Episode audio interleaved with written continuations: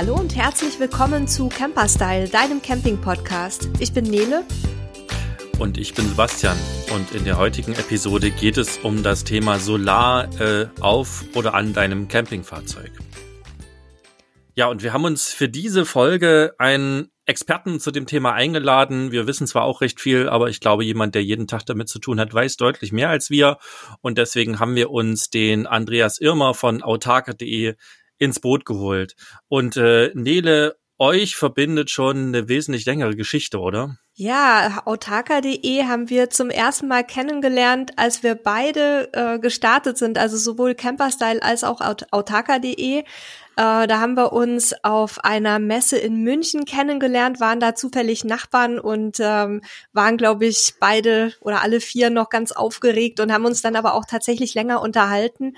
Und ähm, uns hat damals schon der Ansatz von autarka.de fasziniert. Also nicht nur, was angeboten wird, nämlich Komponenten, die halt das Leben und Reisen im Wohnmobil flexibler machen. Ähm, Solaranlagen, Gas, äh, Tankflaschen, Internet, also alles, was das Herz begehrt, sondern vor allem auch, ähm, wie die Beratung stattfindet. Nämlich, das ist eine herstellerunabhängige Beratung.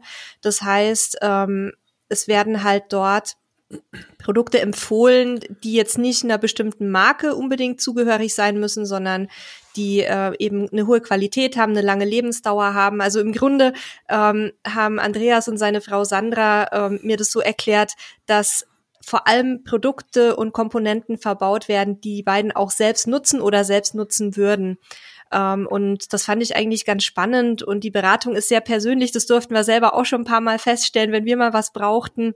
Und deswegen, äh, ja, freue ich mich ganz besonders, dass wir dich heute an Bord haben, Andreas. Vielleicht sagst du auch noch ein paar Worte zu dir. Ja, ähm, hallo zusammen, hallo ihr beiden. Äh, vielen Dank, dass ich heute dabei sein darf. Ähm, Andreas Irmer, ich bin Inhaber von autarka.de ähm, habe die Firma quasi äh, aus der eigenen Not raus äh, gegründet. Äh, Not heißt in dem Fall, wir haben uns ein Wohnmobil gekauft, nachdem wir 25 äh, Jahre mit Wohnwagen und so weiter unterwegs waren. Und ich habe dann Firmen gesucht, die mich in bestimmte Richtungen beraten können. Und eben diese Beratung habe ich nicht gefunden. Dann habe ich halt gedacht, okay, das ist jetzt äh, keine Raketentechnik das muss auch äh, man sich selber erarbeiten können. Und ich bin Maschinenbauingenieur und dadurch habe ich mir das erarbeitet. Und ähm, ja, das war so quasi die Geburtsstunde, weil dann ähm, nach und nach Leute zu mir kamen, kannst du mir nicht auch helfen bei der Solaranlage, äh, beim Thema Gastankflaschen und ähm, ja. So habe ich es dann gegründet und äh, das hat sich im Nachhinein als goldrichtige Idee erwiesen. Ja, man könnte euch, äh, man könnte auch sagen, die rennen euch gerade die Bude ein. Ne? Ihr habt euch ja jetzt auch erst erweitert auch, ähm, an einem neuen Standort. Ich glaube fast doppelte Quadratmeterzahl oder wie war das? Ja, sogar fast die dreifache Quadratmeterzahl. Wow. Also wir waren jetzt fünf Jahre an unserem ersten Standort in Erding, ähm, haben jetzt ein paar Jahre lang schon gesucht, dass wir was Neues finden und haben jetzt äh, in der Nähe von Erding äh, in Dorfen äh, eine größere Halle gefunden, wo wir einfach mehr Montagefläche, mehr Lagerfläche, vernünftige Büros, Beratungsräume und so weiter haben. Und äh, ja, also ich fühle mich hier sehr wohl, das ganze Team sich auch. Und hier können wir jetzt die nächsten Jahre wirklich vernünftig arbeiten und uns um unsere Kunden kümmern und müssen nicht mehr so viel hin und her räumen, um jetzt einzelne Aufträge machen zu können. Ja, das, das Thema Solar war auch eins der ersten Themen, was mich beschäftigt hat. Ähm, und ich habe mal auch versucht, so viele Fragen, die ich damals mir gestellt habe, zusammenzutragen. Neda hat, glaube ich, auch ganz viele Fragen mitgebracht. Und wir werden den Andreas jetzt äh, die nächste Dreiviertelstunde mal ein bisschen löchern und äh, werden zum Schluss der Episode auch so Tipps geben oder der Andreas wird Tipps geben. Ähm, zum einen, wie findet ihr denn die richtige Anlage für euer Fahrzeug? Wer kann euch dabei helfen? Wie ihr einen Händler kennt, der euch wirklich berät und nicht nur einfach irgendwas verkaufen möchte. Und wir werden auch mal über Fehler, die häufig passieren, sprechen. Also seid gespannt, das wird zum Ende geben. Aber jetzt fangen wir erstmal ein bisschen mit Grundlagen an und wir löchern mal ein bisschen den Andreas. Ähm, ja, die erste Frage, die, die mich äh, damals, äh, als ich mit dem Thema angefangen habe, beschäftigt hat, oh, jetzt gibt's verschiedene Arten von äh, Solarzellen. Ähm, welche Arten gibt's denn da überhaupt? Welche Vor- und Nachteile haben die und welche setzt du denn zum Beispiel am liebsten bei Wohnmobilen ein? Ja, also ähm, Da muss man so ein bisschen jetzt die Historie betrachten, wie das Ganze entwickelt worden ist. Wir sprechen ja über äh, Solarzellen, die oder Solarmodule, die aus einzelnen Solarzellen zusammengesetzt werden. Äh, diese Solarzellen werden auch Wafer genannt, Silizium-Wafer. Ähm, das ist ein, ein gezüchteter Kristall. Und man war anfangs noch nicht in der Lage, die Kristalle so rein zu züchten, äh, dass man quasi monokristalline Zellen kriegen kann, sondern im Anfang ging es mit polykristallinen Zellen los. Ähm, diese Module kann man erkennen, indem äh, es keine gleichmäßige Oberfläche hat, sondern diese Module oder die einzelnen Zellen, die, die haben klar erkennbare Bereiche, schimmern mit unterschiedlichen Farben, schwarz, blau, grau so ein bisschen. Und äh, eine monokristalline Zelle erkenne ich daran, dass ich wirklich eine gleichmäßige äh, Oberfläche habe. Dann gibt es seit einiger Zeit auch noch eine weitere Technologie, CIS-Module. Äh, das ist ein bisschen eine, eine andere Technologie, die auch ihre Vorteile mitbringt, die aber aus meiner Sicht äh, einfach marketingmäßig ähm, viel zu sehr in den Vordergrund gedrängt werden, ähm, weil die Technik noch nicht so weit ist. Ähm, wir setzen in den allermeisten Fällen, äh, nein, ist eigentlich nicht richtig, sondern wir haben nur monokristalline Zellen. Äh, wir setzen in den allermeisten Fällen gerahmte Solarmodule ein, also ähm, Module, die einen Aluminiumrahmen haben, die nicht direkt auf dem Fahrzeug ähm, verklebt werden. Da würde ich aber später vielleicht nochmal drauf kommen, was da der Unterschied ist. Und ähm, ja, wir äh, haben halt verschiedene Hersteller bei uns im Portfolio, ähm, die jeweils ihre Vor- und Nachteile dabei haben, so dass man halt da auch ähm, für den jeweiligen Anwendungsfall das Richtige aussuchen kann. Kannst du ein bisschen erklären, ähm, worin sich die, diese verschiedenen Arten von Solarmodulen unterscheiden jetzt in der Performance, also optisch und und äh, von der Produktion her hast du ja schon gesagt, aber was was macht denn die Unterschiede? Also welches bekommt mehr Ausbeute, welches ist äh, unempfindlicher vielleicht auch? Also aus meiner Sicht ganz klar, die monokristallinen Module bekommen äh, eine deutlich bessere oder haben eine deutlich bessere Ausbeute als die polykristallinen. Ähm, es ist allerdings auch so, dass die Technologie ähm, höherwertiger ist, um diese großen Zellen zu züchten, um die großen Kristalle zu züchten. Deswegen waren im Anfang auch die polykristallinen Module deutlich günstiger als die monokristallinen Module. Ähm, dadurch, dass wir inzwischen aber über Massenproduktionen sprechen, ist dieser Preisvorteil eigentlich hinfällig und deswegen macht es aus meiner Sicht gar keinen Sinn mehr, polykristalline Module einzusetzen. Da fällt mir noch eine Sache ein, die, die ich damals gelesen hatte. Ich bin mir aber gerade auch nicht mehr sicher, wie das genau ist. Und zwar äh, fangen wir schon mal mit dem Thema Verschattung an. Also ganz kurz für unsere Zuhörer Zuhörerinnen, was ist Verschattung? Ähm, stellt euch vor, ihr habt diese Solarzellen auf dem Dach und jetzt habt ihr eine Satellitenschüssel oben drauf, ähm, die vielleicht auch noch aufgestellt ist oder ihr habt ein Dachfenster offen. Dann kann es sein, dass sich ein Schatten auf eure Solarzellen legt. Ähm, Andreas, gibt's da vielleicht irgendwie einen Unterschied, dass, dass einige der Zellen oder eine Art besser damit klarkommt als eine andere? Also das ist ähm, genau der Punkt, den ich gerade schon mal angesprochen habe, dass einfach äh, diese CIS-Module durch die unterschiedliche Anordnung der Zellen äh, im eigentlichen Modul beim Thema Verschattung besser sind. Ähm, das heißt, wenn ich mir jetzt ein normales Solarmodul angucke mit 36 oder 72 Zellen, diese Zellen sind in Reihe geschaltet und dementsprechend, wenn jetzt eine Zelle komplett abgedeckt wird, ähm, würde das Modul durch die Reihenschaltung dann nichts mehr bringen können. Ähm, also bei den CIS-Modulen sind die Zellen alle untereinander ähm, verschaltet, alle miteinander verbunden. Man hat nicht mehr diese Reihenschaltung dabei und dementsprechend können, kann der Rest des Moduls äh, auch bei einer Teilabschattung äh, noch was bringen. Allerdings ist es so, dass die ähm, monokristallinen Zellen, ähm, die wir einsetzen, einen deutlich höheren Wirkungsgrad haben. Ähm, gleichzeitig sind die CIS-Module vom Preis her sehr, sehr teuer. Und ähm, ich sage meinen Kunden, also wenn ihr euch diese Module kauft, natürlich habt ihr dann einen Vorteil von der Teilbeschattung. Aber eigentlich dürft ihr dann auch in den nächsten 20 Jahren nur noch im Schatten parken, äh, damit sich der Mehrpreis von den Modulen rechnet. Also ist CIS-Modul quasi wirklich ein absolutes Nischenprodukt, eigentlich nur, wenn ich vielleicht eine Dachkonstruktion habe, bei der ich immer irgendwie ein bisschen Schatten erwarte, dann mag sich das vielleicht rechnen, aber ansonsten eher nicht. Das würde ich jetzt quasi so aus deiner Aussage ableiten für unsere Hörer und Hörerinnen, oder? Also ich sag mal, für 99 Prozent unserer Kunden ähm, stimmt das so. Ja, es gibt manche ähm, Expeditions ähm, Ausführungen, ähm, die in irgendwelche sehr, sehr unwirkliche Gegenden fahren. Bei denen macht das CIS-Modul Sinn, weil es dann vielleicht äh, Richtung Nordpol oder sowas auch um extreme Temperaturschwankungen geht. Äh, da haben diese Module Vorteile, aber äh, im normalen Wohnmobilleben äh, nutzt einem der Vorteil relativ wenig. Das kann ich durch okay. andere Methoden auch ausgleichen. Jetzt hast du gerade schon von 36 und 72 Zellen gesprochen. Ähm, was hat es damit auf sich? Warum gibt es Module mit unterschiedlich vielen Zellen? Äh, das hat mit der Spannung zu tun, die quasi aus der Zelle rauskommt. Das heißt, ähm, wenn ich jetzt so ein äh, Modul mit 36 Zellen wähle, dann habe ich normalerweise eine Modulspannung von etwa 20 Volt, die da rauskommt. Bei der doppelten Zellanzahl, 72 Zellen, ist die Spannung auch äh, im Bereich von, von 40 Volt.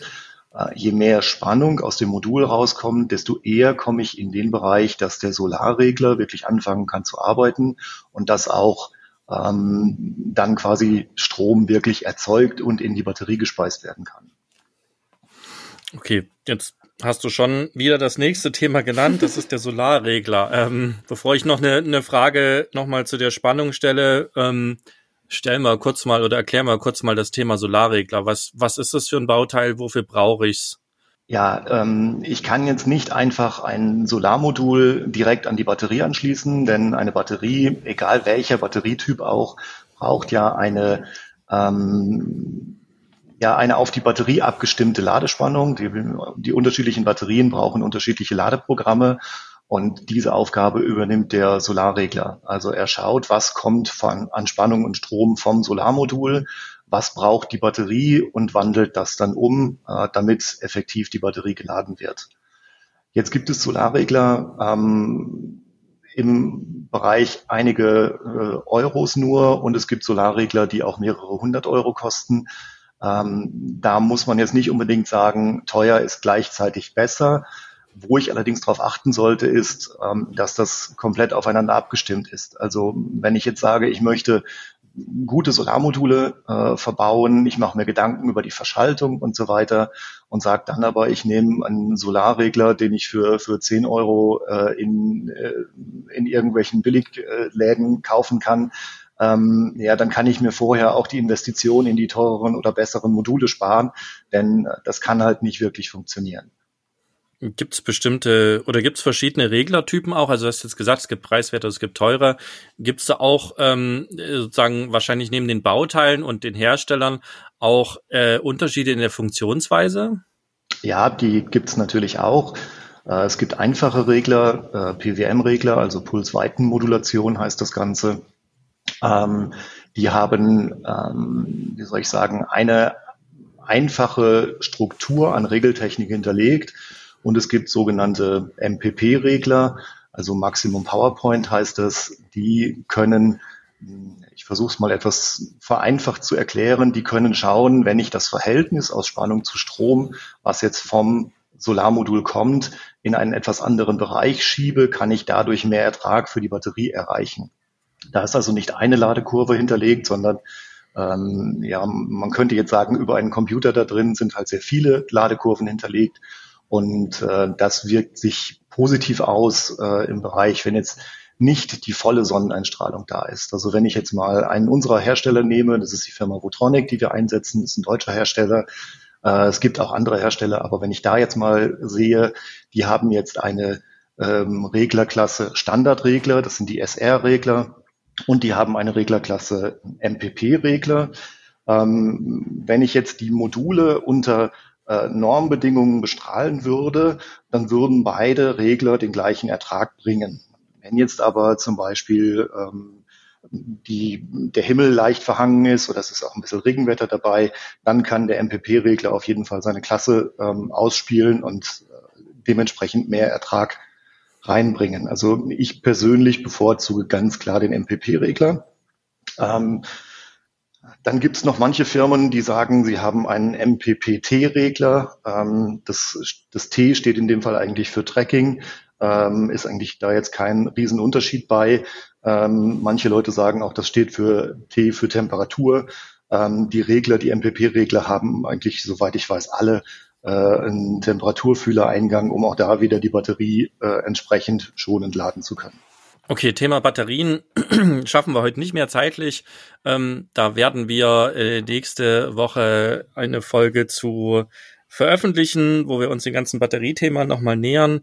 Ähm, ich nehme jetzt hier wieder zusammenfassend mit, also ähm, wer äh, im Sommer, im Hochsommer äh, dahin fährt, wo die Sonne scheint, der wird im Prinzip auch mit dem Standardregler zufrieden sein. Ähm, und wer aber vielleicht äh, auch im Herbst unterwegs ist und auf Autarkie Wert legt, für den macht äh, auf jeden Fall ein MPP oder MPPT-Regler Sinn, weil er halt deutlich mehr auch in diesen nicht äh, Sonne steht direkt über Wohnmobilzeiten sozusagen Ertrag erwirtschaften kann.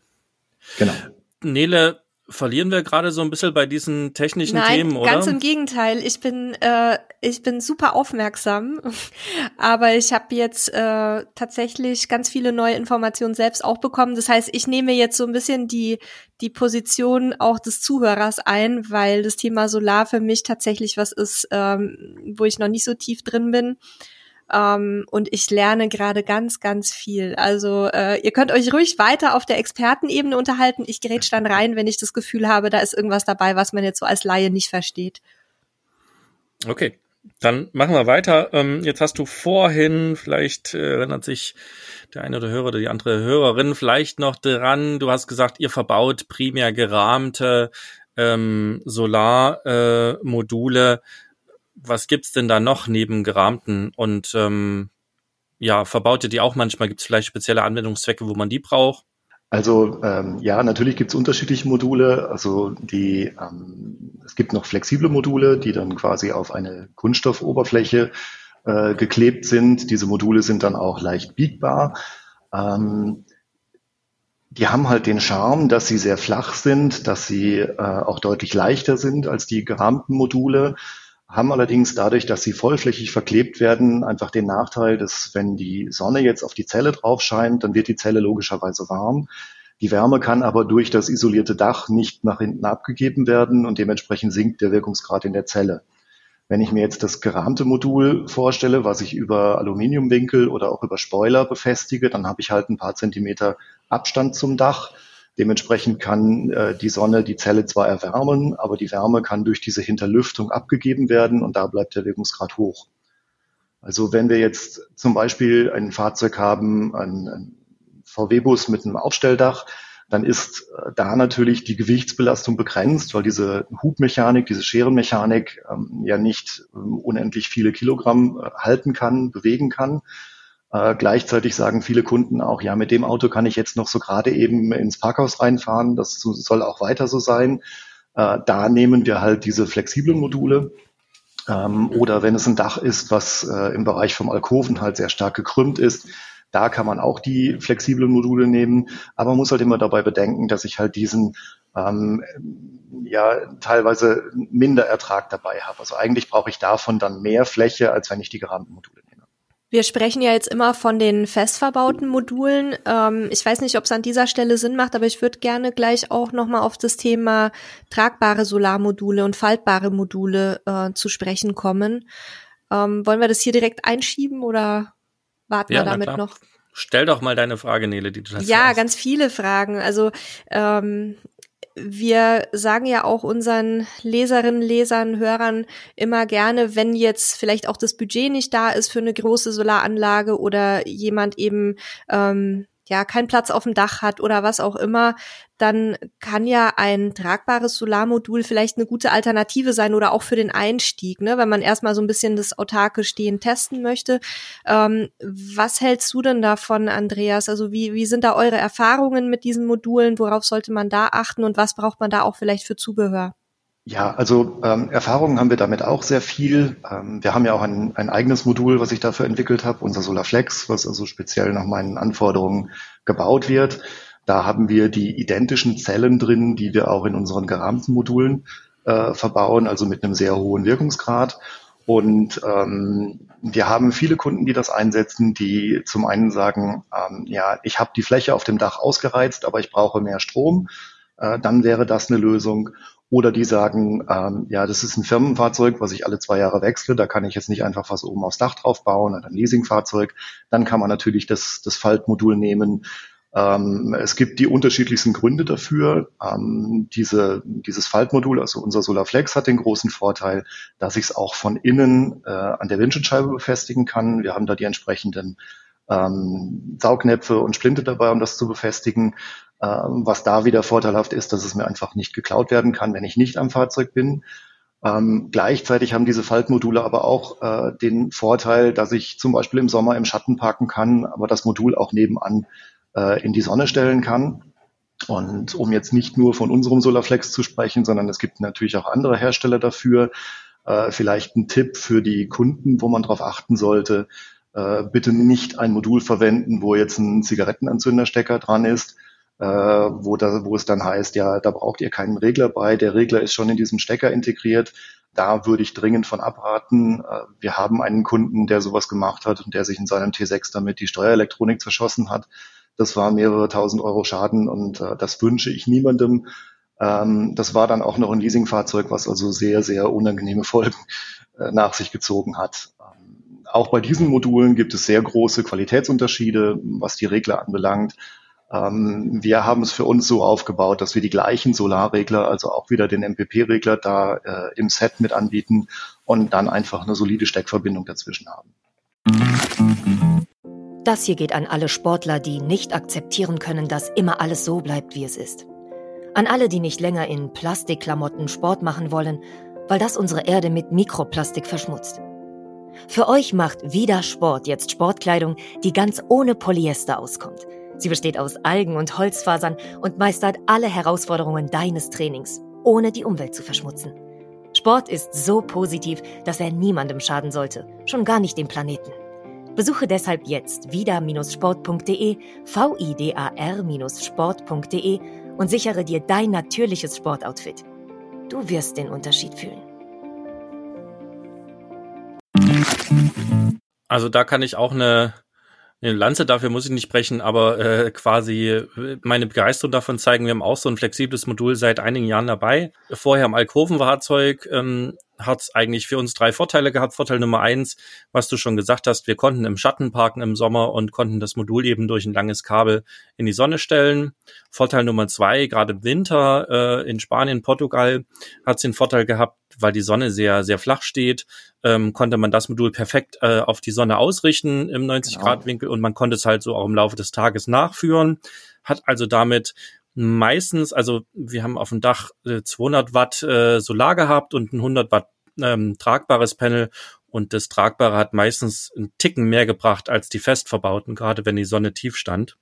Und ähm, der dritte Vorteil ist auch das, was du gesagt hast, wenn man das Fahrzeug mal verlässt, ähm, haben wir das tragbare Panel einfach in die Windschutzscheibe gelegt ähm, versucht natürlich Richtung Sonne zu parken und dann hat man eben auch nochmal Solarenergie geerntet, ähm, wenn man nicht da war, ohne dass man dann nach zwei Panels vorm Wohnmobil stehen hatte. Also kann ich so unterschreiben, ist praxiserprobt, funktioniert für uns super.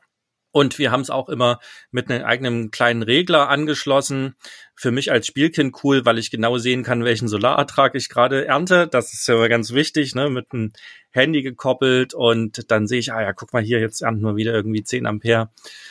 Ähm, das ist halt super und ähm, gleichzeitig passiert es mir eben nicht, dass ich mir irgendeine Elektronik abschieße oder ähm, bei unseren alten Wohnmobilen hätte ich auch Angst gehabt, dass der Zigarettenanzünder die, den Strom gar nicht ab kann, der da vielleicht eingespeist wird, beziehungsweise ich einfach viele Verluste habe. Also ich finde die Dinge auch cool, will auch davor warnen, das günstigste Produkt zu kaufen. Ich habe einen Kumpel, der hat sich bei dem großen Warenhaus mit A, ähm, Amazon, ihr könnt es euch sagen, auch ein sehr preiswertes Modul bestellt, äh, kam äh, direkt aus China, was nichts Schlimmes ist, weil am Ende des Tages kommt die meisten Solarzellen ja auch aus China. Aber das war extrem dünn, war auch faltbar. Er hat es einmal in die Windschutzscheibe gestellt und am Abend war das Ding komplett schief und krumm, ähm, hat sich halt einfach in der Hitze total verbogen. Das ist mit unserem jetzt die letzten vier Jahre nicht passiert. Äh, da sollte man ein bisschen gucken, ähm, da kann sich Qualität durchaus auszahlen. Aber die Dinger sind auf jeden Fall ziemlich cool. Und wir haben die immer als Erweiterung zur normalen Anlage äh, mit dabei. Kostet natürlich auch Geld, ähm, muss man dann immer schauen. wir sind 365 Tage im Jahr unterwegs gewesen, da ist das immer noch mal eine andere Geschichte, als wenn man halt nur einen Urlaub damit verbringt. Aber ne, gerade die Leute, die gerne autark sein wollen und unabhängig, für die macht das auf jeden Fall ähm, Sinn. Ja, äh, danke Nele für die Frage. Ist auf jeden Fall ein super spannendes Thema. Jetzt ist mir bei den äh, gerahmten Modulen noch ein ganz wichtiges Thema aufgefallen, was ich auch in den Foren und Diskussionsgruppen immer wieder lese und was ich auch bei unserem Wohnmobil festgestellt habe, dass es richtig Murks war vom Vorbesitzer. Wie montiert man denn am besten diese Solarpaneele aufs Dach? Und ist es eine gute Idee, dieses Schrauben? Äh, Schrauben kann ich nicht empfehlen. Also wir versuchen zumindest bei unseren Kunden äh, jedes auch noch so kleine Loch im Dach zu vermeiden. Ähm, es gibt ähm, vernünftige Spoilerlösungen dafür. Mit vernünftig meine ich jetzt auch nicht unbedingt die Kunststoffspoiler, sondern äh, dann wirklich Aluminiumspoiler. Äh, die haben eine ausreichend große Klebefläche äh, diese Spoiler befestigen wir mit Schrauben am Solarmodul und dann wird das ganze System äh, mit dem entsprechenden Kleber äh, bitte kein Silikon oder Acryl verwenden, sondern wirklich einen Kleber nehmen, der auch UV-stabil ist. Da gibt es genügend Produkte. Äh, wir verwenden Tech 7, das ist ein äh, Produkt aus Belgien, äh, was sich sehr einfach verarbeiten lässt, was auch äh, auf äh, allen Oberflächen gut haftet ähm, also wir kleben das da auf und das einzige Loch, was wir für eine Solaranlage machen müssen, ist einfach das Loch für die Dachdurchführung, weil ich nun mal das Kabel irgendwo ins Fahrzeug einführen muss. Ähm, auch da gibt's vernünftige Dachdurchführungen, die man verwenden kann, äh, wo ich dann auch in mehreren Schritten die Abdichtung erreichen kann. Danke. ähm, genau das ist auch, auch das, was ich mir so an Wissen angeeignet habe, dass äh, Schrauben und Bohren eine dumme Idee ist. Ähm, dummerweise bei unserem aktuellen Clueliner ist es wirklich so, dass der Vorbesitzer alles aufs Dach geschraubt hat. Ähm, furchtbar. Ähm, er hat es auch nicht sinnvoll abgedichtet und ähm, das erste, was wir hatten nach dem ersten Regenwinter, ist äh, Wasser im Dach und ähm, ich durfte das dann alles anfangen auszubessern. Ich habe unsere erste Solaranlage geklebt. Ähm, viele Menschen haben Angst davor oder glauben, dass der Kleber nicht hält. Ähm, da kann ich sagen, ja, wenn man nicht richtig klebt, wird der Kram nicht halten und es wird euch auf der Autobahn abfliegen. Wenn man sich jedoch mit dem Kleber beschäftigt und vielleicht das Datenblatt liest und sich äh, im Zweifel auch einen Experten dazu holt, der das halt schon hundertmal gemacht hat und weiß, worauf es ankommt, und ich weiß da auch, dass zum Beispiel viele Hersteller auch Schulungen für ihre Händler anbieten, wie man richtig klebt. Und dass das auch eine kleine Wissenschaft sein kann, ähm, wenn man das alles beherzigt, dann hält so eine Klebestelle äh, teilweise mehr als manch Schraube. Ähm, das kann ich auf jeden Fall sagen. Vielleicht kommen wir zum Schluss, äh, wenn wir über Fehler sprechen, äh, auch nochmal zum Thema Kleben und was vielleicht so die klassischen Fehler sind, die die Leute da machen. Aber ja, ist mir auch wichtig, schraubt nicht die Sachen aufs Dach, ihr könnt die kleben. Andreas, vielleicht kannst du nochmal für unsere Hörer zusammenfassen, was die ganz wichtigsten Punkte sind. Sollte man es doch selber machen wollen, worauf man achten sollte, wenn man so eine Anlage aufs Dach klebt? Ähm, die wichtigsten Punkte sind eigentlich auf jeden Fall mal saubere Verarbeitung. Also das Dach muss auf jeden Fall komplett sauber sein. Wenn da jetzt noch irgendwelche Schmutzreste drauf sind und ich da drauf klebe, dann darf ich mich nie wundern, wenn der Kleber zwar an dem Schmutz haftet, aber der Schmutz hinterher nicht mehr am Dach haftet. Ähm, wir bieten dafür auch Klebesets an. Da ist das entsprechende Reinigungsmaterial dabei, da ist ein Schleifvlies dabei. Ähm, denn wenn ich jetzt die, das Dach wirklich äh, spiegelglänzend gereinigt habe, äh, dann muss ich halt nochmal mit einem Reiniger dran gehen, um jetzt irgendwelche äh, Fettrückstände darunter zu kriegen. Dann sollte ich die Oberfläche mit einem Schmirgelpapier, mit einem Schleifvlies leicht anrauen. Je rauer die Oberfläche ist, desto mehr Kontaktmöglichkeiten hat der Kleber. Und ganz wichtig ist auch, dass ich den, wenn ich den Kleber jetzt auftrage, das Modul aufsetze, dass ich das Modul nicht bis aufs Dach runterdrücke, sondern jeder Kleber braucht auch immer eine gewisse Mindeststärke, um wirklich haften zu können. Was dann noch ganz wichtig ist, ich muss dem Kleber auch ausreichend Zeit geben, um auszuhärten oder äh, um die, die Netzstruktur zu bilden und dann halt auch zu verbleiben. Ähm, deswegen sagen wir auch unseren Kunden immer, ähm, wenn sie eine Solaranlage kriegen, das können wir zwar in einem Tag montieren, aber die Kunden müssen auf jeden Fall bei uns am Hof übernachten und dürfen erst am nächsten Morgen fahren, dass eben diese gebildete Netzstruktur nicht durch die Fahrtbewegung wieder aufreißt, weil dann äh, kann die Klebeverbindung einfach auf Dauer nicht halten. Ja, das sind auch die Sachen, die, die ich mir so angeguckt hatte und auch beherzigt habe bei uns. Und ja, das äh, Solarmodul ist heute noch auf unserem Wohnmobil drauf, nach mittlerweile fünf Jahren. Ich würde jetzt ich, ich würde gerne, ähm, weil wir jetzt ja schon beim Verbauen sind und so weiter, aber als Laie ähm, weiß ich jetzt ja vielleicht noch gar nicht, was ich außer so einer Solarzelle oder einem Solarmodul und einem Laderegler noch so alles brauche. Also welche Komponenten muss ich besorgen oder sollte ich mit einplanen? Ich habe schon gelernt, dass wir noch eine Dachdurchführung brauchen. Ähm, Andreas, was, was brauche ich noch alles, wenn ich so eine Solarmodule ähm, haben möchte? Also an den äh, allermeisten Solarmodulen sind ähm, jeweils ein Stück Kabel dran für die Plus- und für die Minusleitung. Und diese Kabel sind mit sogenannten MC4-Steckern ähm, ausgestattet. Das heißt, ich brauche da dann halt das Gegenstück äh, als Stecker-Buchsen-Kombination äh, und ich brauche das entsprechende Kabel, äh, damit ich halt den Strom vom Solarmodul auch in, ins Fahrzeug reinkriegen kann, eben das Kabel durch die Dachdurchführung legen kann. Wenn ich jetzt mehrere Module verwenden möchte, weil ich eben mehr Leistung brauche, muss ich mir auch Gedanken machen, äh, schalte ich die jetzt äh, in Reihe, schalte ich sie parallel. Äh, dazu muss ich genau wissen, was kann denn mein Solarregler an, an Spannung auch verarbeiten. Also es gibt viele Solarregler, die eine maximale Eingangsspannung zum Beispiel von 50 Volt haben. Wenn ich jetzt drei Module A 20 Volt in Reihe schalten würde, wären es halt 20 plus 20 plus 20, das wäre 60 Volt, das wäre zu viel für den Solarregler. Also äh, kann ich dann halt überlegen, schalte ich die Module parallel. Dafür gibt's dann auch wieder von diesen MC4-Steckern entsprechende Adapter, um halt zwei oder drei oder vier Module äh, parallel auf ein Kabel zu setzen. Ähm, dann muss ich noch wissen, okay, was, wie viel Leistung möchte ich runterbringen? Ich muss dafür das passende Kabel aussuchen, dass der Querschnitt halt auch äh, ausreichend dick ist. Äh, jetzt könnte man natürlich sagen, okay, ich nehme halt auch für das kleinste Modul das dickste Kabel, aber äh, wir wissen ja alle, dass es äh, nicht nur persönlich, sondern auch bei Fahrzeugen Gewichtsprobleme gibt. Und ähm, da sollte man halt auch darauf achten, dass das ähm, Kabel aufeinander abgestimmt ist. Also es gibt zum Beispiel Kabel, die haben 2,5 Quadratmillimeter Querschnitt, es gibt 4 Quadrat, es gibt 6 Quadrat. Das muss halt aufeinander abgestimmt sein da machen wir, glaube ich, auch nochmal so, die, ich glaube, die letzte Stromfolge fasst nochmal alles ein bisschen zusammen und wird sich auch nochmal mit dem Thema Kabelquerschnitt beschäftigen. Da haben wir auch einen Artikel bei uns mit einem Rechner und sehen da auch, dass das ein extrem wichtiges Thema für viele ist. Also da haben wir sehr viele Besuche jeden Monat und auch viele Fragen. Ähm, ich glaube, das müssen wir nochmal einzeln im Detail behandeln ist auf jeden Fall wichtig, die richtigen Kabeldicken zu haben, weil mir sonst Gefahr droht. Wir haben es auch in der, in der Einstiegsfolge letzte Woche schon gesagt, dass äh, zu dünne Kabel halt auch schnell mal zu einem Brand führen können, wenn ich da nicht drauf achte. Du wolltest noch was dazu sagen, Nele. Ja, ich wollte ähm, nochmal auf das Thema Spannung zurückkommen. Also die normale äh, Spannung an Bord ist ja 12 Volt. Aber wenn ich jetzt auch meinen Haarföhn und vielleicht noch das ein oder andere Gerät auf 230 Volt quasi mit Strom ähm, aus der Steckdose und zwar mit eigenem Strom ähm, betreiben möchte, dann brauche ich, glaube ich, auch einen Wechselrichter noch dazu, ne? Da hast du wohl letzte Folge nicht aufgepasst, oder Nela? Was denn? Dass du geraten hast, dass wir, äh, dass ich jetzt alles auf 12 Volt umstellen muss? Nein, dass man einen Wechselrichter braucht, wenn man seine 230 Volt Geräte anschließen möchte.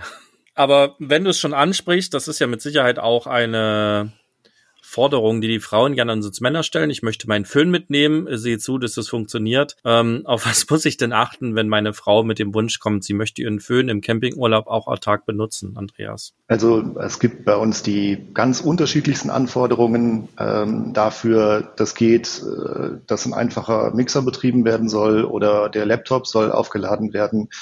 Äh, ein E-Bike-Akku soll nachgeladen werden. Äh, der Föhn, ähm, das, ähm, die Klimaanlage soll betrieben werden. Das sind alles äh, Geräte, die halt über 230 Volt laufen. Ganz wichtig dabei, äh, wenn ich mir einen Wechselrichter anschaffe, sollte ich äh, darauf achten, dass dieser Wechselrichter auf jeden Fall ein reiner Sinus-Wechselrichter ist. Also diese 230 Volt Spannung, die zu Hause aus der Steckdose kommt. Das ist eine, eine Sinuskurve von der Spannung her. Ähm, das sollte der Wechselrichter auch können. Ähm, wenn ich jetzt sage, okay, aber mein Haarföhn ist ein ganz einfaches Gebläse, da würde eine Rechteckspannung für ausreichen. So hat, haben früher die Wechselrichter angefangen. Da gibt es auch heute noch sehr kostengünstige Geräte. Wenn ich aber in diesen Wechselrichter dann später mein Laptop-Netzteil oder vielleicht den Kaffeevollautomaten einstecke, dann kann es sein, dass das, äh, dass das Netzteil äh, einfach zerschießt, weil eben die Spannung nicht richtig ist. Also da rate ich den Kunden immer zu, achtet drauf Sinuswechselrichter und achtet auch drauf, was wollt ihr denn wirklich machen. Also ich brauche jetzt nicht, wenn ich einen E-Bike-Akku aufladen will, einen, einen 2000 Watt Wechselrichter. Denn auch die Geräte haben alle einen unterschiedlichen Eigenbedarf dafür. äh, um halt zu funktionieren. Und äh, ich sollte den Wechselrichter so auswählen, dass ich sage, so passend wie möglich und nicht so groß wie möglich. Äh, denn ich möchte ja auch möglichst lange mit dem Strom aus meiner Batterie auskommen. Äh, und auch noch ganz wichtig, wenn ich jetzt über 1200 Watt Wechselrichter oder noch größer spreche, äh, dann muss ich von den Batterien her wirklich äh, sagen, dass das können oder da sollte ich keine Gel-Batterien für verwenden, da sollte ich AGM-Batterien zu verwenden oder eben auch Lithium-Batterien. Aber Batterien ist jetzt heute auch nicht unser Thema, deswegen will ich jetzt auch gar nicht so weit, so weit abschweifen. Ähm, das, beim Thema Wechselrichter sollte man sich Gedanken machen darüber. Unsere häufigste Forderung von Kunden ist einfach, die sagen, die Kaffeemaschine soll laufen. So, und wenn ich dann dem Kunden vorrechne, was diese ähm, Installation vom Wechselrichter kostet, ähm, wenn ich jetzt sage, ähm, ich möchte auch eine sogenannte Netzvorrangschaltung haben, also ich möchte alle Steckdosen im Fahrzeug über den Wechselrichter verwenden, ähm, dann muss ich halt das entsprechend so installieren, dass jetzt der Kühlschrank zum Beispiel nicht über den Wechselrichter läuft oder das Ladegerät nicht über den Wechselrichter läuft. Ähm, da ist die Installation einfach recht aufwendig. So, und wenn die Kunden dann hören, dass der 1700 Watt Wechselrichter für die Kaffeemaschine installiert äh, 1800 Euro kostet, dann äh, ist unsere Kundschaft so äh, hälftig geschaltet. Die eine Hälfte sagt, äh, da kann ich verdammt oft in den Café gehen. Äh, die andere Hälfte sagt, ja, das ist es mir wert. Ja, das muss man einfach sehen dabei. Das ist auch meine Erfahrung. Man muss halt immer entscheiden, ob man es möchte. Man kann alles lösen. Ich, äh, mein Lieblingsbeispiel ist immer, unser Clueliner ist äh, 26, 27 Jahre alt und der hatte früher so ein äh, Panoramalicht oben drin, einmal rundum.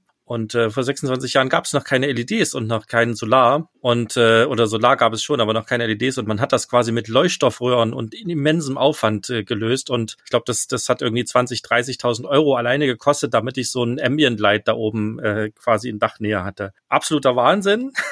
Heute macht man das mit ein paar LED-Streifen und ein bisschen äh, einer Batterie, aber damals war das ein Riesenaufwand. Man muss halt immer gucken, ob man sich das leisten möchte äh, und auch kann ähm, oder ob es nicht dann auch manchmal andere Lösungen gibt.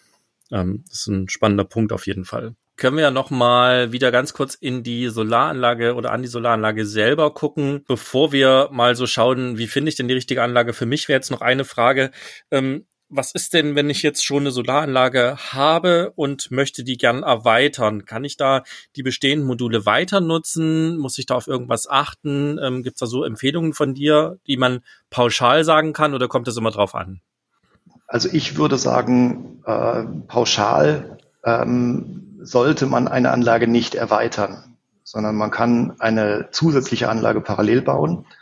Wenn ich unterschiedliche Module miteinander verbinde, beeinflusst das äh, den, die, das Verhalten des Solarreglers. Und äh, wir haben einen Fall gehabt, dass der Kunde ein 100 Watt Solarmodul drauf hat, hat sich dann einfach ein zweites 100 Watt Solarmodul von einem ganz anderen Hersteller gekauft, weil er hatte im Grunde genommen beim Kauf des Fahrzeugs vom Händler schon den Tipp gekriegt, ja, kauf dir gleich einen größeren Solarregler, dann kannst du auch äh, die Anlage mal erweitern.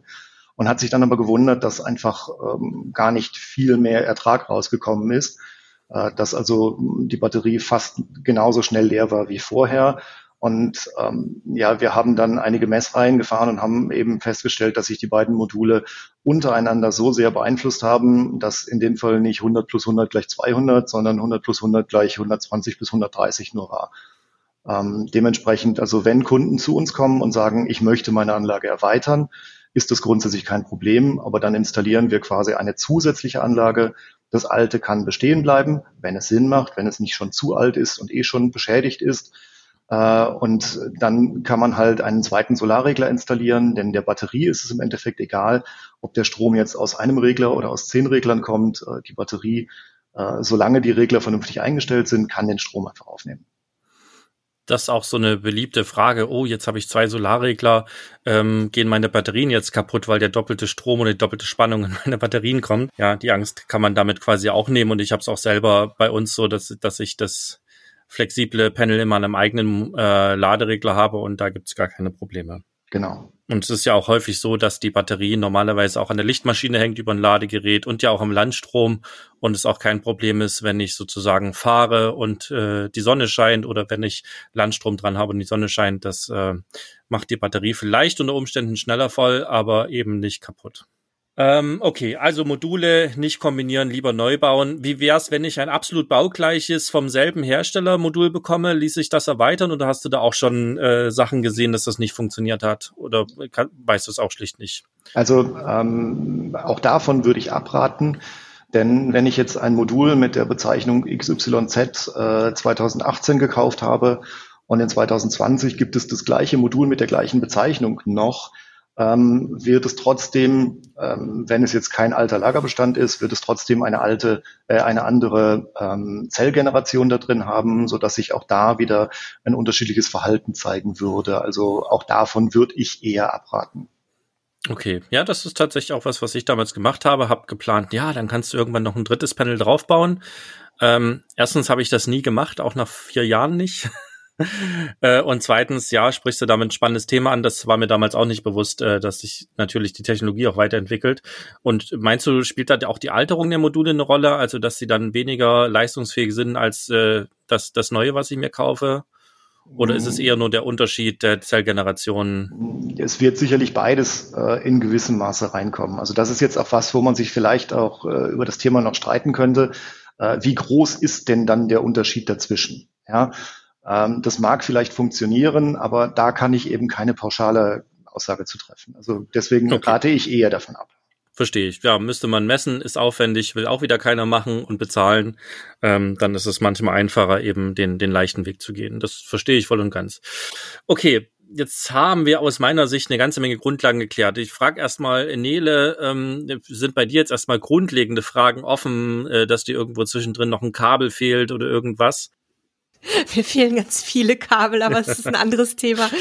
Ähm, das Einzige, was für mich noch so ein bisschen offen geblieben ist, war jetzt die Frage, Sebastian, die du am Anfang mal äh, so ganz kurz angeteasert hattest, nämlich die Unterscheidung 12 und 24 Volt. Da würde ich gerne ja. dich nochmal drauf zurückbringen. Okay, das, ich habe mir mitgenommen, ähm, 20 Volt bei 36 Zellen, 40 Volt bei 72 Zellen. Und dich interessiert jetzt, Nele, was setze ich wann sinnvollerweise ein, oder? Genau, genau. Ja, Andreas, was setze ich wann sinnvollerweise ein? Also wenn ich jetzt im Fahrzeug ein 24-Volt-System habe, dann muss ich dementsprechend auch dafür einen geeigneten Solarregler haben. Ähm, jetzt muss ich noch mal kurz aufs Thema Batterien eingehen. Ähm, wenn wir eine 12 Volt oder eine 24 Volt Batterie haben, dann muss ich dort von außen einfach mit einer entsprechend höheren Spannung draufgehen. Ähm, ich erkläre es immer so ein bisschen, ich muss von außen Druck aufbauen, damit die Batterie äh, überhaupt Strom aufnehmen kann. Ähm, wenn ich jetzt also äh, eine 24 Volt Batterie habe und dort versuchen würde, mit einem 36 Zellen Modul dran zu gehen, wo ich maximal 20 Volt rauskriegen kann, dann gibt es zwar einige wenige Solarregler, die das Ganze auch äh, hoch wandeln können, ähm, aber das macht relativ wenig Sinn, denn nur wenn das Modul wirklich sehr viel Licht kriegt, äh, ist die Spannung dann hoch genug, um überhaupt was ins, in die Batterie reinzukriegen. Ähm, da kann ich jetzt dann zwei Wege gehen. Entweder ich nehme gleich ein Modul mit 72 Zellen wobei ich bedenken muss, dass diese Module auch deutlich größer und deutlich schwerer sind, dementsprechend sich teilweise auch schlechter verarbeiten lassen oder auch hier und da aufs Dach nicht ganz gut draufpassen. Oder ich bleibe halt bei meinen 36-zelligen Modulen und nehme dann halt zwei in Reihe. Dann bin ich wieder auf der Spannung von, ähm, von 40 Volt und kann damit auch 24 Volt Batterien aufladen. Okay.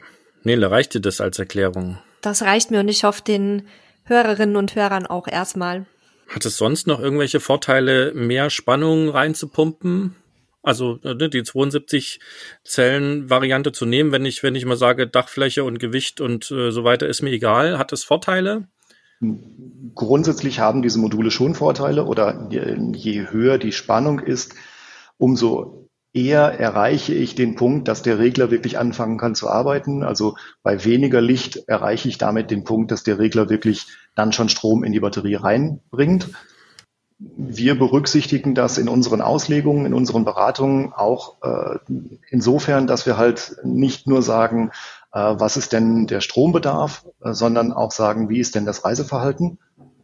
Äh, wenn jemand jetzt sagt, okay, ich bin mit dem Fahrzeug sowieso nur von April bis September unterwegs, dann ist das weniger ein Problem, als wenn jemand sagt, ja, ich habe das Fahrzeug ganzjährig, ich lebe da drin. Äh, dann muss ich natürlich auch bei in der dunkleren Jahreszeit berücksichtigen, dass da möglichst durch die Solaranlage auch noch was kommen soll. Da kommen wir jetzt schon so ein bisschen in den Themenbereich rein. Wie finde ich denn die für mich passende Anlage? Wie muss ich die dimensionieren? Worauf muss ich achten? Und da würde ich natürlich dann am Ende auch gerne kurz drauf eingehen, was kostet sowas überhaupt? Ähm, wie würdest du das angehen? Beziehungsweise wie führt ihr da eure Kunden ran an diesen, an diese Fragen? Als allererstes muss man mal berücksichtigen dabei, ähm, was will ich denn überhaupt erreichen? Wofür brauche ich Strom? Wie ist, ähm, wie ist mein Reiseverhalten? Also ähm, zu uns kommen viele Kunden, die sagen, ja, ähm, was brauche ich denn für ein ganz normales Wohnmobil? Für den einen ist das ganz normale Wohnmobil so, dass er abends für zwei Stunden Licht haben will und die Wasserpumpe soll ein bisschen laufen. Für den anderen ist das ganz normale Wohnmobil so, dass er am Tag äh, zehn Tassen Kaffee rauslässt und, ähm, weiß ich nicht, die Soundanlage die ganze Nacht über fernsieht äh, die Klimaanlage betreiben will. Beide denken, es ist ein ganz normales Wohnmobil, was für sie selbst vielleicht auch stimmt, aber was für mich natürlich die Auslegung vollkommen unterschiedlich macht. Ähm, wir haben viele Jahre über äh, Datenblätter gearbeitet, die die Kunden ausfüllen konnten, haben inzwischen aber auf der Homepage ein Formular hinterlegt, wo wir einfach über gezielte Fragen ähm, die Kunden durchführen. Was braucht ihr denn? Was, was möchtet ihr machen? Was möchtet ihr über 12 Volt benutzen? Äh, Sind es zwei Handys? Äh, ist es ein Laptop? Ist es, weiß ich nicht alles, was für 230 Volt Geräte sollen betrieben werden?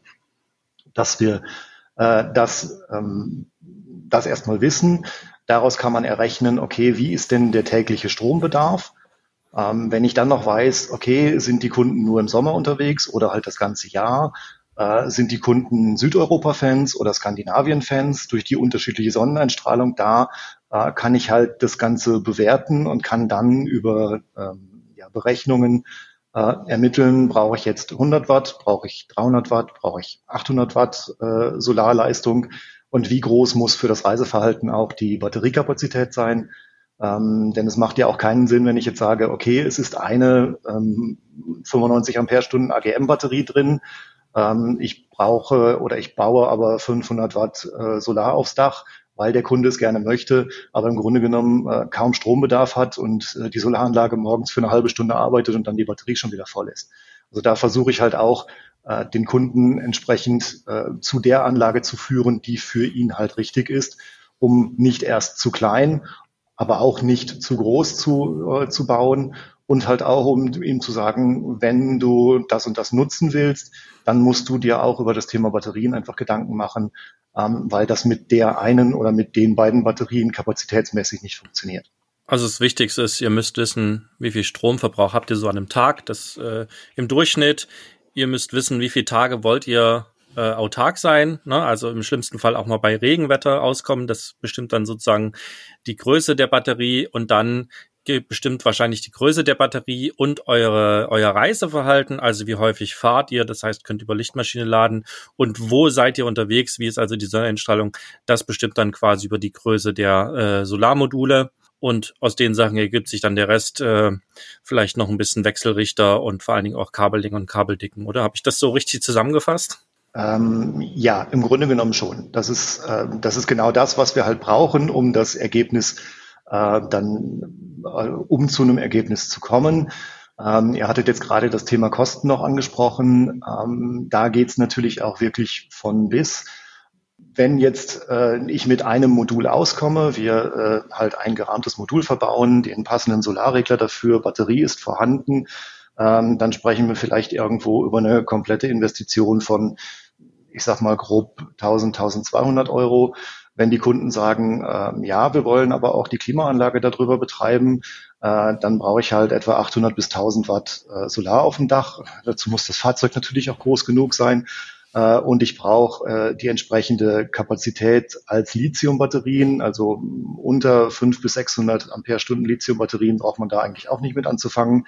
Äh, dann geht das auch schnell auf ein Budget von 18 bis 20.000 Euro dafür mit dem passenden Wechselrichter dabei. Und ähm, ja, also so die meisten Anlagen, die wir verbauen, sind so im Bereich zwischen 100 und ich sag mal 4 bis 500 Watt und ähm, dann gibt es natürlich auch Ausreißer nach oben. Das ist halt ganz vom, vom Kundenbedarf abhängig davon. Ihr hattet doch neulich mal so ein ganz abgefahrenes äh, Projekt.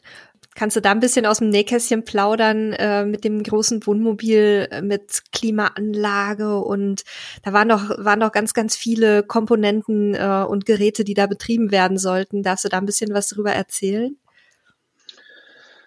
Ähm, wir hatten im letzten Jahr jetzt, glaube ich, zwei oder drei von diesen Projekten. Deswegen weiß ich nicht mehr ganz genau, welches du konkret meinst. Ähm, also es sind halt teilweise wirklich ähm, Anforderungen dabei, dass die Kunden jetzt sagen, wir leben im Wohnmobil, wir arbeiten da drin, wir brauchen viel Strom, weil äh, Fotos bearbeitet werden müssen, was, was weiß ich was alles, weil die Klimaanlage laufen muss, es sind Tiere dabei. Ähm, da sind es halt wirklich dann Projekte, wo wir auch mal eine Woche, anderthalb Wochen das Fahrzeug äh, hier haben, um jetzt die Solaranlage, den Wechselrichter, die Batterietechnik, Ladegeräte, Ladebooster zum Laden während der Fahrt, ähm, Internetlösungen, Gastankflaschen. Also teilweise haben wir dann wirklich eine Komplettumrüstung äh, da dran für alle Bereiche. Ähm, das sind natürlich spannende Projekte, ähm, aber ist halt keine Grundanforderung äh, von uns, dass wir jetzt sagen, äh, Kunde, du musst jetzt bei uns alles machen lassen, sondern ähm, oft ist es natürlich auch eine Budgetfrage. Und wir haben sehr, sehr viele Kunden, die jetzt sagen, okay, wir fangen jetzt mal damit an.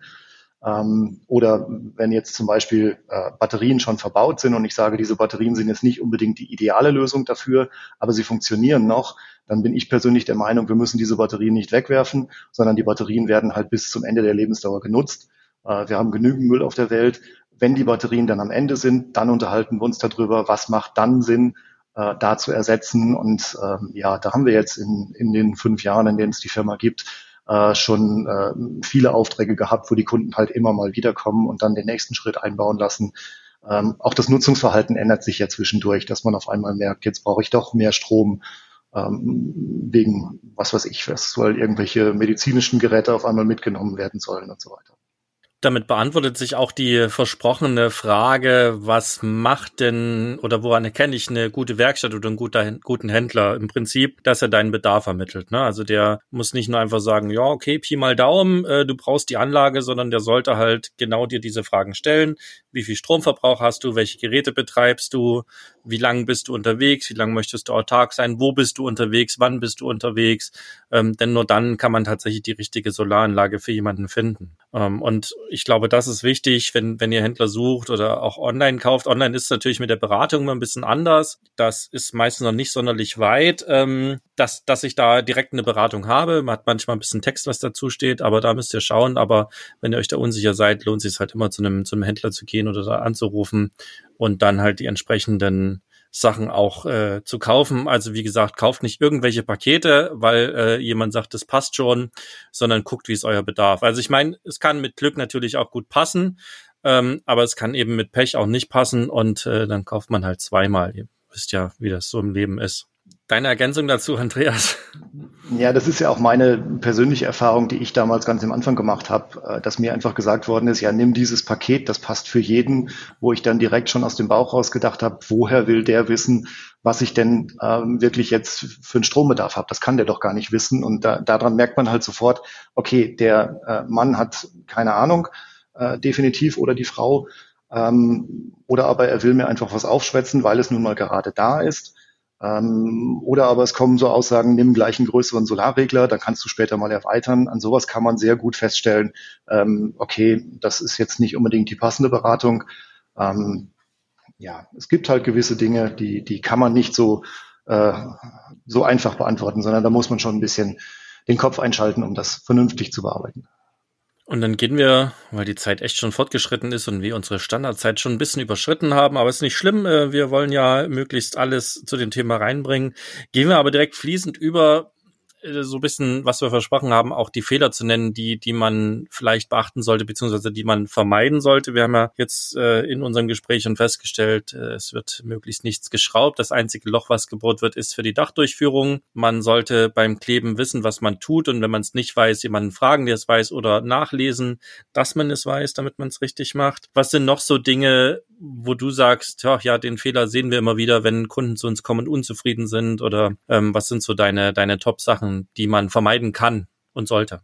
Ähm, ja, was zum Beispiel ähm, wir häufig sehen, ist, dass die Module mit äh, Spoilern geklebt sind aufs Dach. Äh, und dann ist die Dachdurchführung auch geklebt und die ist dann zusätzlich nochmal geschraubt worden. Also da, hm, ja, hat man sich äh, einfach auch keine Gedanken drum gemacht. Ähm, was wir auch leider Gottes relativ häufig sehen, auch aus äh, teilweise Fachwerkstätten kommend, ist, dass die Dachdurchführung so aufgebaut ist, dass das Fahrzeug, äh, dass das Kabel quasi in Fahrtrichtung eingeführt wird in die Dachdurchführung. Also wenn ich jetzt durch den Regen fahre, wird der Regen quasi immer in die, in die Öffnung mit reingepresst. Das sollte natürlich entgegengesetzt sein, dass das Kabel von hinten in die Dachdurchführung reinkommt. Ähm, was wir, was wir ganz, ganz oft sehen, ist, dass Batterien in Fahrzeugen falsch angeklemmt sind, äh, dass da einfach eine, zwei Batterien drin sind. Die erste Batterie ist ähm, noch richtig angeschlossen, dann wird die zweite Batterie dazugesetzt und es werden einfach bloß die Pole miteinander verbunden. Dadurch habe ich eine unsymmetrische Belastung äh, da drin. Das, diese Batterien sollte man dann äh, sozusagen über Kreuz anschließen, also alle Pluspole auf die eine Batterie, alle Minuspole auf die andere Batterie und dann die Pole untereinander verbinden, um das Ganze symmetrisch zu haben. Ähm, was noch? Ja, das Thema Solarregler, dass es einfach nicht auf die Anlage ausgelegt ist oder dass nicht die richtigen Batterie-Ladeprogramme eingestellt sind. Ähm, ja, das sind so, so, so die häufigen Sachen, die wir so sehen. Ja, danke dafür. Das waren nochmal ein paar spannende Sachen auch für mich. Ähm, das mit der Batterie hatte ich so auch nicht auf dem Schirm. Ich habe mich gerade mal in mich geguckt, aber es ist in unseren Wohnmobilen tatsächlich auch so angeschlossen gewesen. Ähm, sehr gut.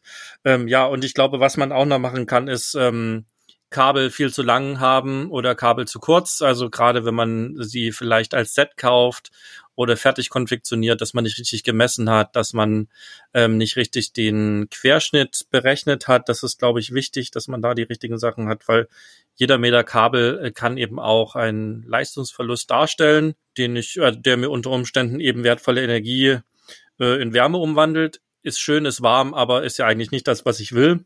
Und was, was ich noch aus meinem Recherchen damals habe, ist, dass man den Laderegler möglichst nah an der Batterie verbauen soll, wenn immer es geht, damit man da quasi, wo der höchste Strom fließt, wenig ähm, Verlust hat. Habe ich das so richtig mitgenommen? Ja, auf jeden Fall. Das stimmt. Das sehen wir teilweise von manchen ähm, Herstellern sogar so, dass da Solarregler oben äh, im, im Oberschrank verbaut werden und von da geht dann der, der, das Kabel runter zur Batterie.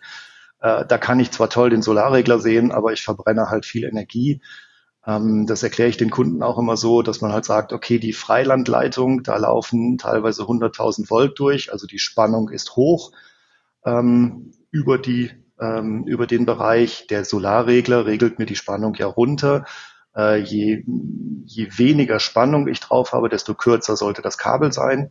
Ähm, das ist auch der Punkt beim, beim Wechselrichter zum Beispiel, dass da das 12 Volt Kabel zur Batterie hin halt auch so kurz wie möglich sein sollte, weil ich da halt in den Kabeln zu viele ähm, Leistungsverluste habe.